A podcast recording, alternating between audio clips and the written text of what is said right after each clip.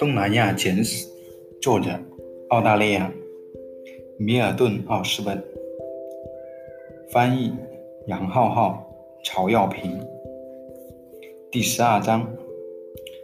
后殖民协议的终结以及以后。一、印度尼西亚、越南、柬埔寨老挝。如果未曾受过殖民统治，人们往往很难完全。理解独立的可可贵，对东南亚所有的国家的民众而言，实现独立不仅意味着政治控制权和领导人的变更。从根本上说，这些固然重要，但如果作为局外者的我们只关注独立过程所发生的政治变化，就无法理解为何殖民统治者心甘情愿或不情不愿地离开时，许多东南亚民众领导人。及其追随者的精神世界会因独立的到来而产生神乎其神的、而掌握近乎神奇的感受。对东南亚人而言，独立可以迎来政治、经济和社会等各方面的转型。然而，当我们回顾东南亚的独立史时，在美国人、英国人、荷兰人和法国人把政府控制权移交给他们前殖民地的臣民后，变化和进步虽然看似近在咫尺，但人们后来却被迫调整自己对变化和发展的期望值。甚至在东帝汶1975年葡萄牙匆匆离开后不久，印度尼西亚就做出一个殖民国家取而代之，就作为另一个殖民国家取而代之。东帝汶人曾渴望着变化和发展，但是希望很快就被可怕的现实扑灭了。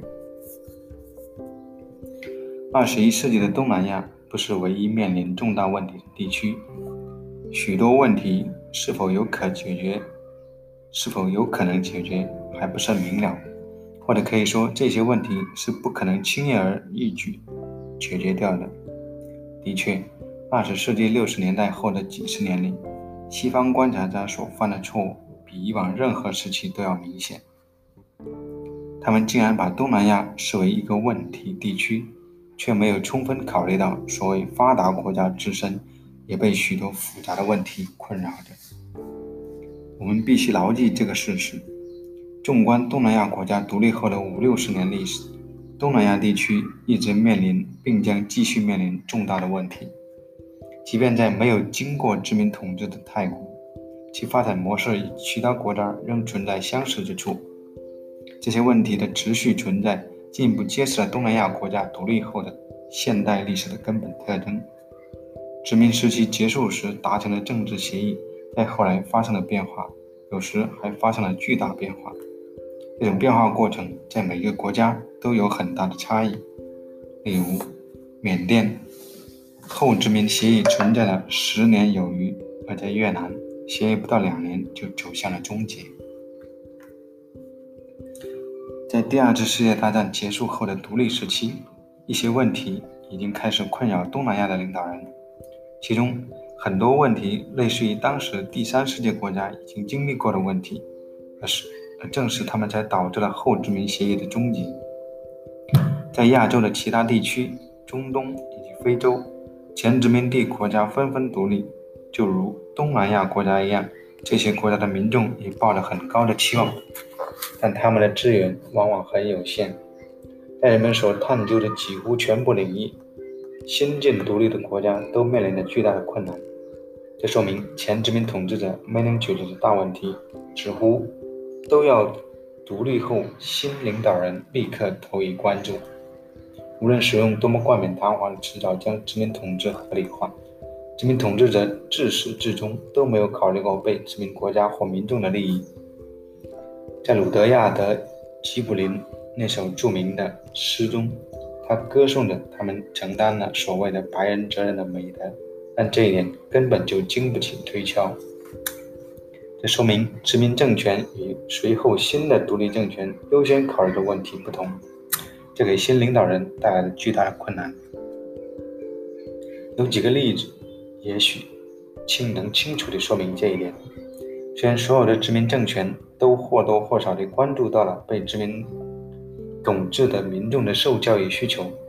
至少关注到了一部分人的受教育需求。然而，即便是最开始的、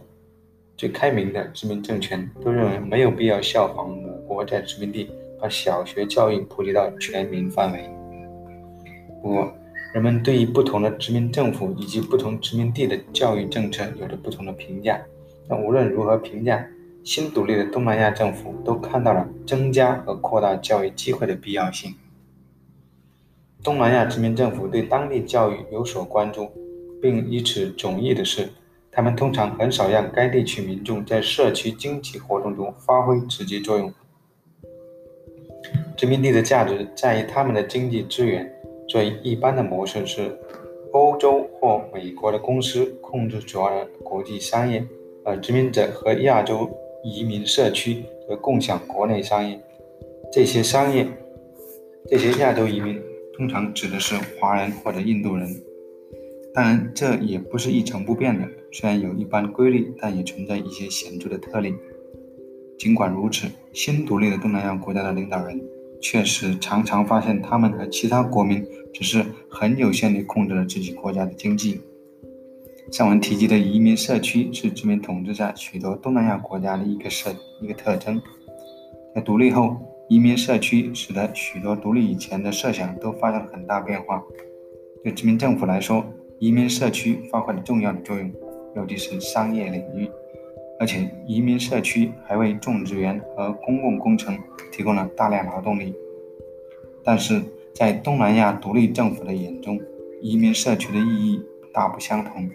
在他们看来，移民社区引起的同化问题已经算是最好应付的问题了。最糟糕的是，他们对国家安全和领土完整构成了威胁。独立后的东南亚各国新领导人所面对的、必须继续面对的问题有很多。而且都很严峻。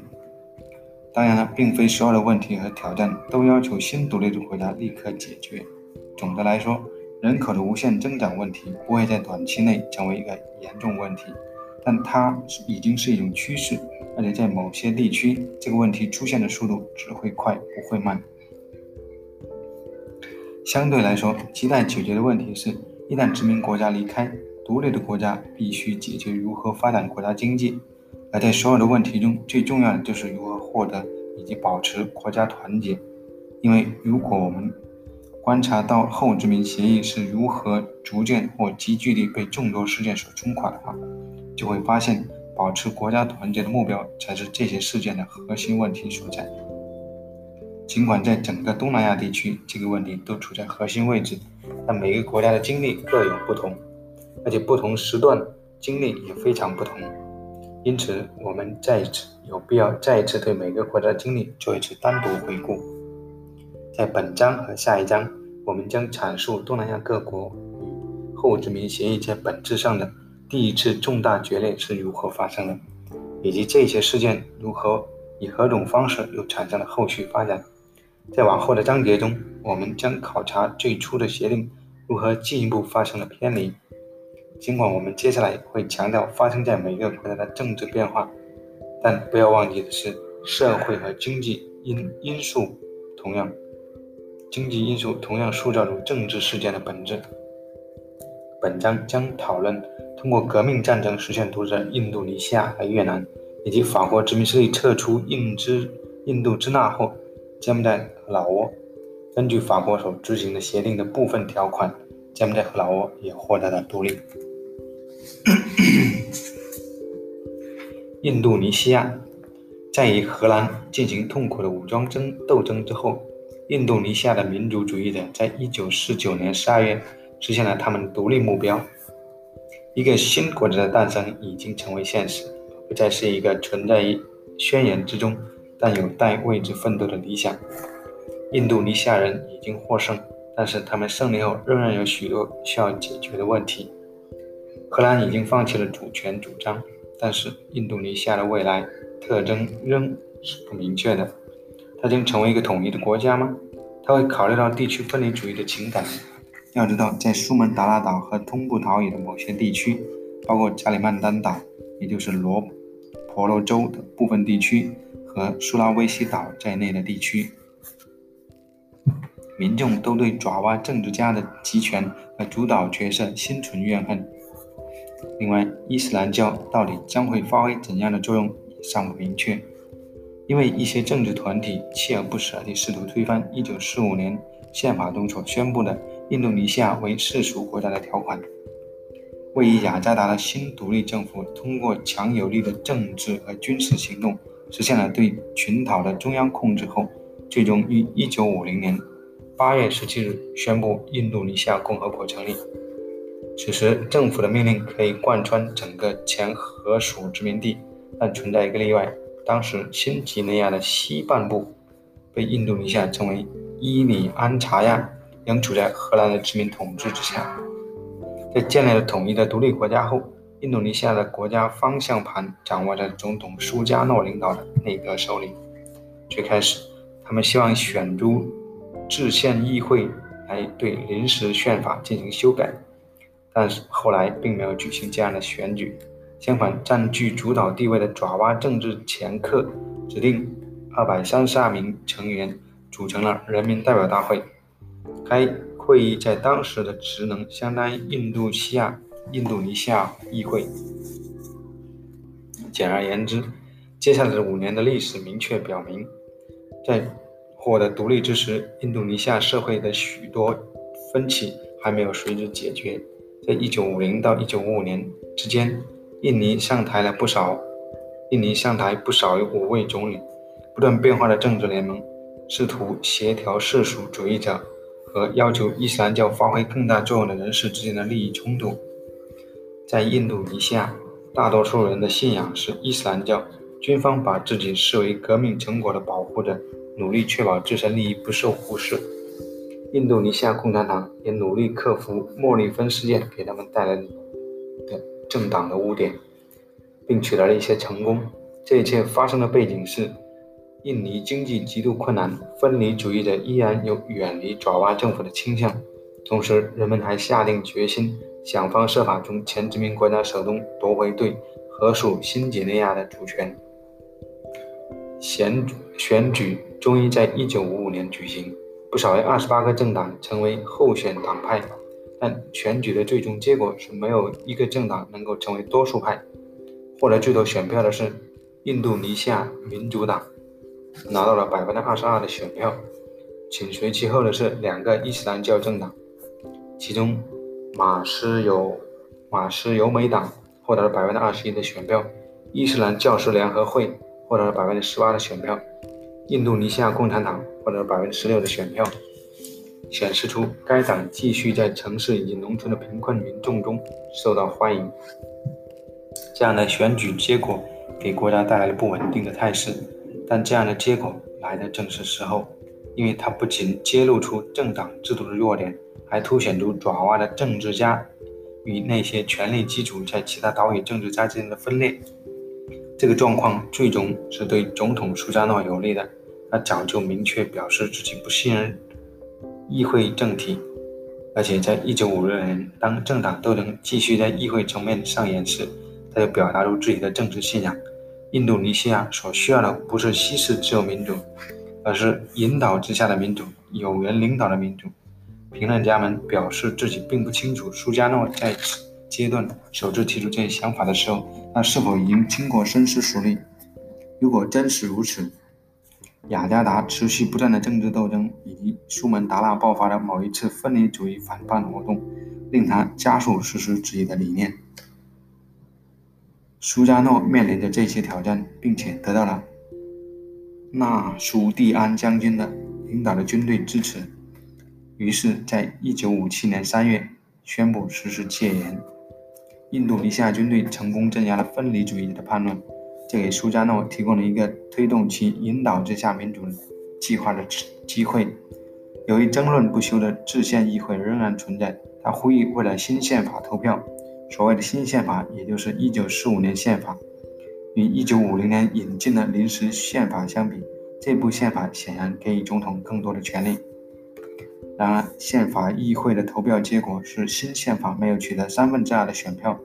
处在足够强大地位的苏加诺于1959年7月宣布新宪法生效，这部新宪法其实是一九四五年宪法，引导之下的民主时期开始了，这是与后殖民协议的第一次重大决裂。起初，苏加诺苏加诺似乎无可非议，但是他是一位真正具有魅力的人物，一位引人入胜的演说家。一九五五年，他的个人声望在万隆召开亚非会议中得到提升，由此而成为国际舞台上知名人物。一九六二年，伊里安亚伊里安查亚的主权移交给印度尼西亚，这个决定得到了联合国的支持，这可以归功于苏加诺。这时，一个新协议似乎已经达成，让苏加诺在国内和国际事务中均获得了胜利。不过，就在短短几年后，这样的胜利显得变得空洞。苏加诺之所以能成为印度尼西亚领导人，离不开来自军方的支持。不过，其实，在通过武力成功控制伊里安查亚之前，苏加诺的国内政治已经使他和军队产生了争执。在国内事，在国际事务中，他不顾军队中许多强有力的人物的意见，坚持让。印度尼西亚反对把马来亚、新加坡和婆罗洲这些英国前殖民地合并在一起，成立新马来西亚联邦。新马来西亚联邦的防务事务由英国负责，因此印度尼西亚产生了高度的危机感。我们将在下一章讨论这个问题。印尼的社会精英阶层认为，印马对抗的政策没有什么意义，而军队对此持反对态度。与此同时，在国内，苏加诺表现出越来越愿意寻求印度尼西亚左翼政党支持的倾向，其中包括印度尼西亚共产党。一九六五年发生的事件很清楚地表示，这就是一个致命的错误。一九六五年九月，印尼发生了一场未遂的政变，相关细节直到今天还不清楚。但是苏加诺的政敌认为这次政变与共产党有关系。当时，苏哈托将军领导的军队果断采取行动，控制了印度尼西亚的政局势，使苏加诺成为了一个有名无实的总统。一九六六年三月，苏哈托对国家实行了有效控制。在担任一年的代总统代总统之后，苏哈托在一九六八年成为印尼西印度尼西亚总统，被称为新秩序时期的开始。而在接下来的二十二十年里，苏哈托一直保持着对印度尼西亚的控制。在一九六五年九月政变失败后，苏哈托正式上任前，印度尼西亚深受恐怖暴力的折磨，军方越来越紧握手中的权力，而成千上万的反共分子抓住机会对政敌发动了致命的攻击，军方对此袖手旁观，有时不但鼓励，还参与其中。暴力活动在一九五六、一九六五年底开始，一直持续到下一年。反共暴徒展开了一场肆意的杀戮，经常使用最残暴的方式达到自己的目的。当时被杀害的共产党人的共产党同情者的人数并不明确，但可以肯定的是，其中至少有一些屠杀既出于政治动机，也涉及个人意义。但是，大多数外国观察家都认为。在一九六六五到一九六六政治动乱期间，应该至少有五十万人被杀害了。一些估计真实数据可能还要高得多。在新秩序的漫长时期及其之后，这份政治遗产都不可能被忘却。在苏加诺下台以及随后的流血时期过后，印度尼西亚需要包扎自己的伤口，因为很少人。会猜到不久之后，这样一个国家将开始自己的殖民冒险。独立后的印度尼西亚政府声称，印尼将统治所有前属和前荷属殖民地，却从来没有声称要统治东帝汶。东帝汶是葡萄牙摇摇欲坠的海外帝国中被长期忽视的一部分。但是，当葡萄牙当局在20世纪70年代放弃该领土的时候，东帝汶却被视为印度尼西亚安全的潜在威胁，因为东帝汶内部争权夺利的某些集团持有左倾政治立场，这使得印度尼西亚在1975年入侵东帝汶，随后在1976年把它合并进印度尼西亚。这个事件之后，东帝汶爆发了为争取独立而长期进行的游击战，期间显示出印度尼西亚人的无能和残暴。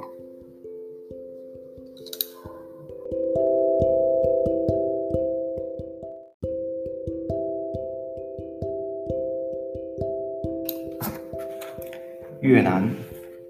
一九四九年，印度尼西亚从荷兰那里实现了独立。五年后，越南也取得了事实上的独立，开始南北分治。六十年后，以今天的观点来看，一九五四年及随后的事件几乎都让人感到虚幻，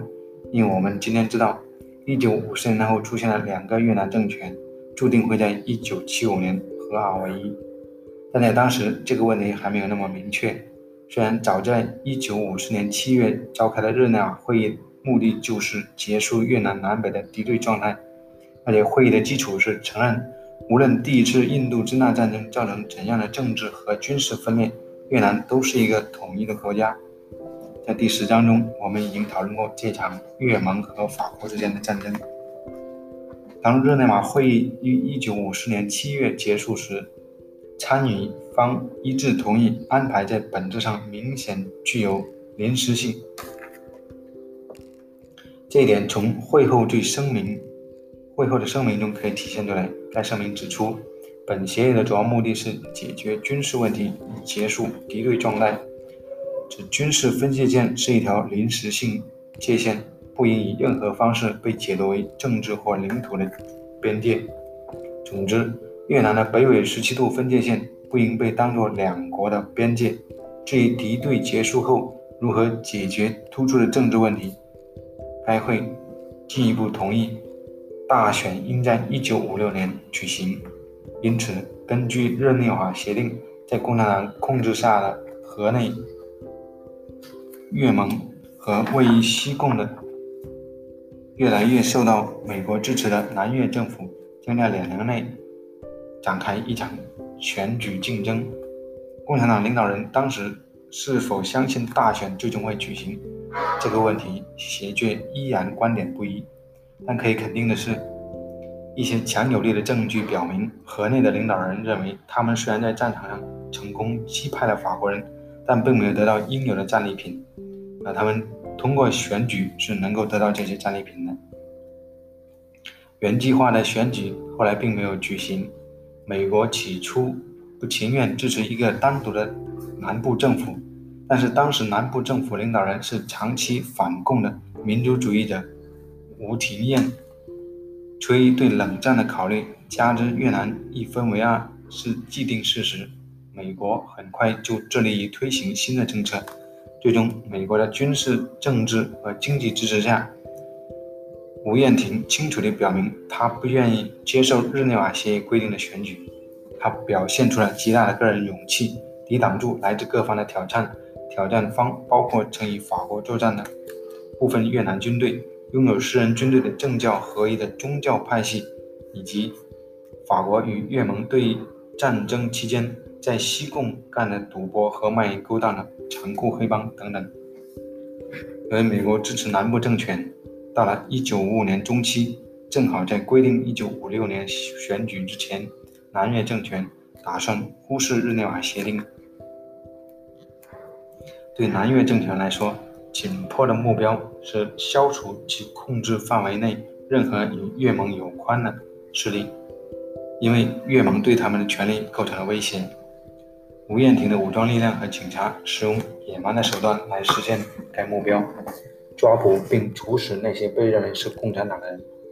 越南民主共和国由老革命家胡志明领导。比起受到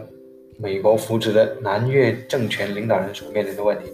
对于河内政府构成挑战的直接问题可能还要更严峻。一方面，河内必须在其控制的领土内让政府走上正轨，但是由于战争缘故，它遭到了毁灭性的损害。另一方面，他们还必须为控制整个越南制定长远计划。事实上，他们从来没有放弃这一目标。随着河内政府着手在国内实现其意志，他表明自己愿意通过土地改革以实行社会主义，但这次过程中成千上万人为之付出生命代价，大众抵制土地改革，而且共产党领导内部对这个政策也产生了分歧。面对这一切，胡志明不得不承认越南共产党政府犯了错误。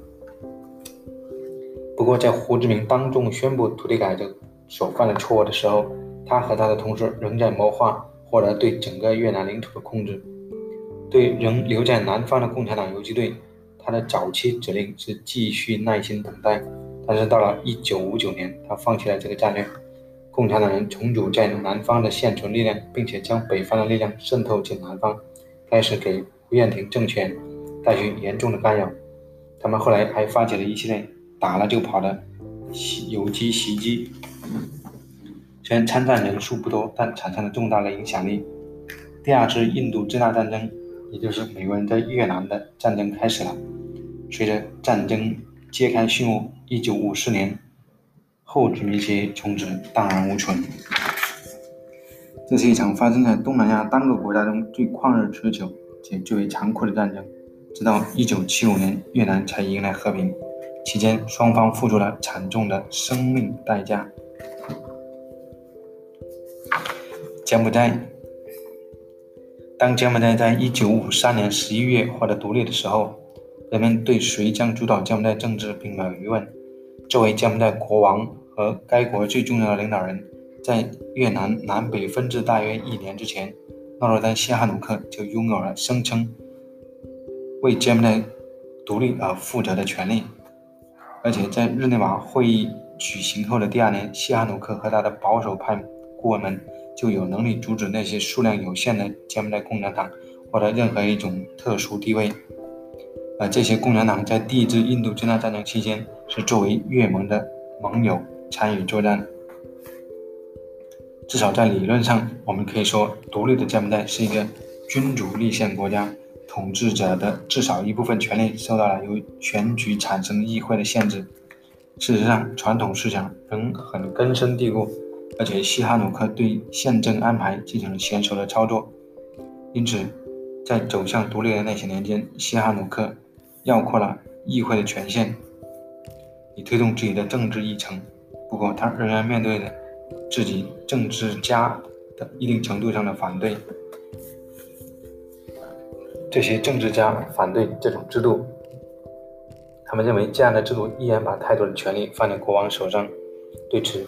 西哈努克在1955年的2月举行了一次全民公投，让柬埔寨民众对他为了独立而进行努力做出评价。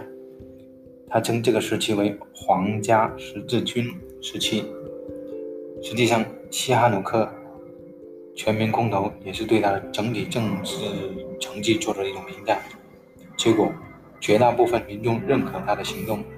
对他投票结果感到满意。但是不久后，就有证据表明。一些民众所表现出来的巨大热情是幕后操纵的结果。更让他烦恼的是，依然有政治家反对他修改柬埔寨宪法，因为他希望通过修宪来确保国王的政治意愿在任何时候都能占据上风。一九五五年三月，西哈努克扔下了一颗重磅炸弹，他后来称之为“原子弹”。在没有任何提前通知的情况下，他宣布让位给付。此时，他终于自由了。后来，他表示自己终于可以以公民西哈努克身份自由地参与政治了，再也不会受到国王地位的限制。他的推文是一个明智的决策。他用了一个新的政治积极分子的身份，既享受了人们给予柬埔寨君主的传统尊重，但又不必受诸多仪式的束缚，个人自由也不再受限。而个人自由受限，正是身居王位时所不可避免的。同年四月。他在下一个重大决定同样很大胆，他同样取得了成功。他厌倦了柬埔寨的派系斗争，他紧接着宣布成立人民社会同盟，这是一个政治运动，而且不是一个政党。任何政治派别的成员都可以加入，只要他们宣誓效忠皇室和西哈努克的政策。在两个月的时间里，西哈努克改写了柬埔寨的政治规则，并且为柬埔寨下一个十年政治做出了规划。这些对于国内政治所做出的根本性安排，在二十世纪七十年代也是合适的，但是西哈努克当时的右派政敌推翻了他，并制造了一系列悲惨事件，最终波尔布特政权胜出，开始其恐怖独裁统治。老挝，尽管老挝是前法属印度支那齐民中最小的一个国家，但是它独立后，历史比柬埔寨，甚至是越南的历史更为复杂，这一点让人感到有些惊讶。在越南日内瓦协定中，建议召开选举，最后显然没有成，没有举行。呃，当时越南政治核心问题是显而易见的。在共产党领导下的越南民主共和国北越，能否成功地将其控制范围扩展到整个越南，以及在这个过程中能否打败美国支持的越南共和国南越？在柬埔寨，西哈努克先发制人，放弃了王位，这个政治决定稳固了他在国家中的政治地位，并且确定了国家十几年内的政治方向。老挝刚刚独立后的局势却没有这么简单。那里的政治事务和战争行为以一种扑朔迷离的方式交织在一起。老挝问题的复杂性体现在第二次世界大战后以及1953年后的政治及军事史中。同父异母的王氏两兄弟持有相反的政治立场。说发那驸马亲王是一位中立主义者，而苏发努冯则是一位共产主义者。就如前一章指出的那样。老挝于一九五三年获得独立，一开始就是有狭僻的，因此后殖民协议也许并不能真正适应它的实际情况。与柬埔寨的情况不同，日内瓦会议认可老挝共产党在独立后老挝的政治生活中发挥作用的权利，这反映了由于得到越盟军队的重要支持，老挝共产党的军队得以控制老挝北部的两个关键省。尽管他们人数很少，也许总共不到两千人，而且很显然，这两个省都在越南，都与越南接壤。日内瓦会议所达成的协议的意图是在万象的老挝皇家政府和共产党之间达成妥协，从而为全体老挝人建立起一个统一政府。在政治层面上，这个目标似乎暂时达成了。在一九五七年举行的一场选举中，老挝共产党代表。参加了竞选，并在美国议会中赢得了席位。然而，并在全国议会中赢得了席位。然而，老挝也不能逃离冷战带来的压力以及越南不断恶化的安全局势。一方面，美国人很清楚自己的意图，他们支持那些保守的老挝政治家，反对共产党在政治中发挥作用。另一方面，由于得到北越的支持，老挝共产党拒绝交出对北部省的军事控制权，也拒绝与老挝的其他部队进行整合。结果是，万象的历任政府都只关注个人利益和政治运势，却没有为老挝大部分民众的福祉做出什么贡做出什么贡献。一九六零年，这种模式曾在短时间内被打破。当时，一位老挝军队里的年轻上尉贡勒。发动了一场武力政变，目的是使老挝成为一个真正的中立国家。对所有同老挝有利益关系的各方、外部势力而言，这是一个关键的时刻。这次政变铸成了又一次日内瓦会议，与会人员再次宣布要建立一个中立的老挝。然而后来并没有发生这样的情况。除了少数几位真正致力于达成一个中立方案的人士外，没有一方准备放弃打败各自对手的目标。保守的老挝政治家大多数来自贵族官员的家庭，他们的观点恪守非常传统的路线，而且认为自己的政治及物质利益与美国联系在一起。老挝共产党得到了北越的支持，同样也不愿妥协。随着万象的政治稳步地朝着有利于共产党方向倾斜，老挝的国内战争开始逐渐与正在发生的越南的更大规模战争联系在一起。本章研究的四个国家在实现独立以后，后殖民协议的弱点，在相对很短的时间内都暴露出来了。我们将在下一章考察缅甸、马来、马来亚、菲律宾和新加坡这四个国家，他们在没有出现敌人的情况下实现了独立，并通过议会体制追求政治目标。但是，他们中每一个国家都给后殖民协议带来同样重要的变化。